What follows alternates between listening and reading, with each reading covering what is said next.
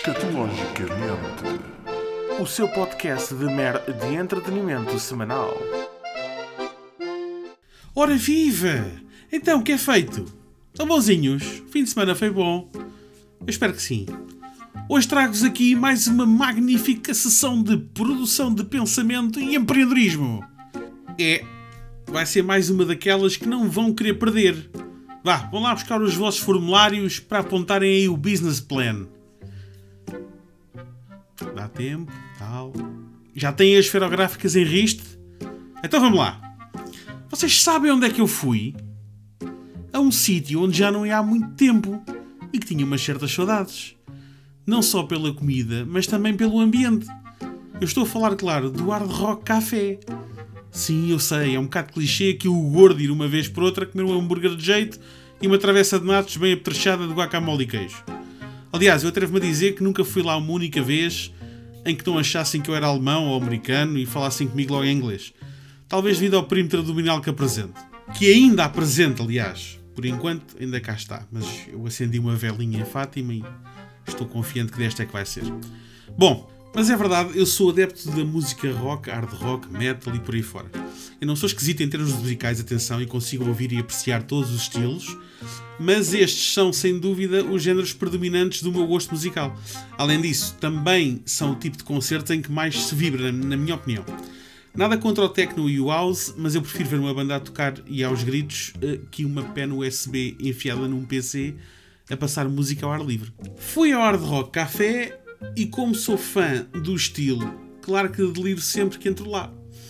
Para quem não conhece, trata-se de um café barra bar barra restaurante, cujo tema hard rock e americana impera lá dentro. Na decoração podemos encontrar nas paredes pedaços de história da música que vão desde as guitarras e roupas a acessórios musicais que foram usados por muitos artistas que eu venero em concertos emblemáticos ao longo dos tempos.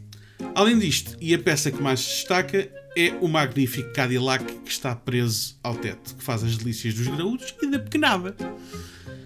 Mas esta última visita foi diferente. Foi diferente porque me vieram outras ideias à cabeça.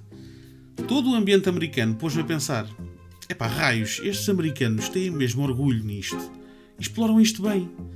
Porquê é que nós, portugueses, que temos uma cultura tão rica, não fazemos o mesmo?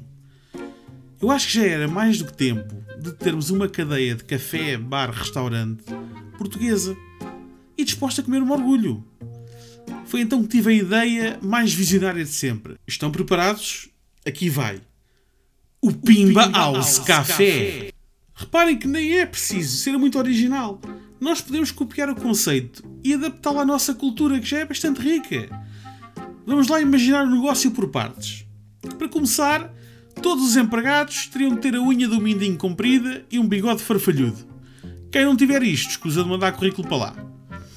Além disso, todos os clientes seriam recebidos à porta, não com um bom dia ou boa tarde, mas sim com um valente faz agora, assim meio em modo frete. Sim, porque no Pimba House Café tu tens a sorte de ser atendido e o privilégio da tua visita a esta magnífica casa é apenas teu. E quanto ao cardápio, perguntam vocês, é fácil. Eu vou já enumerar os pratos muito rapidamente. Aliás, os empregados deverão sempre apresentar o menu da seguinte forma. Ora bem, em entradas temos peixinhos da horta, pipis, pica-pauzinho, moelinhas de fada, pires de craquetes e caracóis. Pratos principais. Epá, teríamos gaitada, pataniscas de bacalhau com arroz de feijão, pinheta de bacalhau, tripas à moda do Porto, lagartos de porco preto, roupa velha. E sobremesas, temos a baba de camelo, o doce da avó e o tocinho do céu, farófias e peras bêbadas. É melhor parar por aqui porque já estou a sentir a baba escorrer pelas vossas barbas farfalhudas. Para isto ter uma ideia 100% vencedora, só falta agora atendermos aqui à decoração. E aqui não há nada que inovar, basta copiar a fórmula do hard rock e adaptá-la à nossa cultura.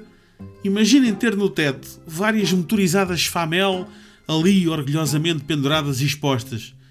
Ah, e as paredes? perguntam vocês. Certo, nós não temos o John Lennon nem o Elton John mas eu dava tudo para ver as charolas que o Toy usou naquele mítico concerto das festas de Alfundão expostas lá. E quem diz as charolas do Toy, diz o macacão da Cláudia Isabel, o Cloté Manuel ou até os boxers do Tony Carreira. Escatologicamente, o seu podcast de mer de entretenimento semanal.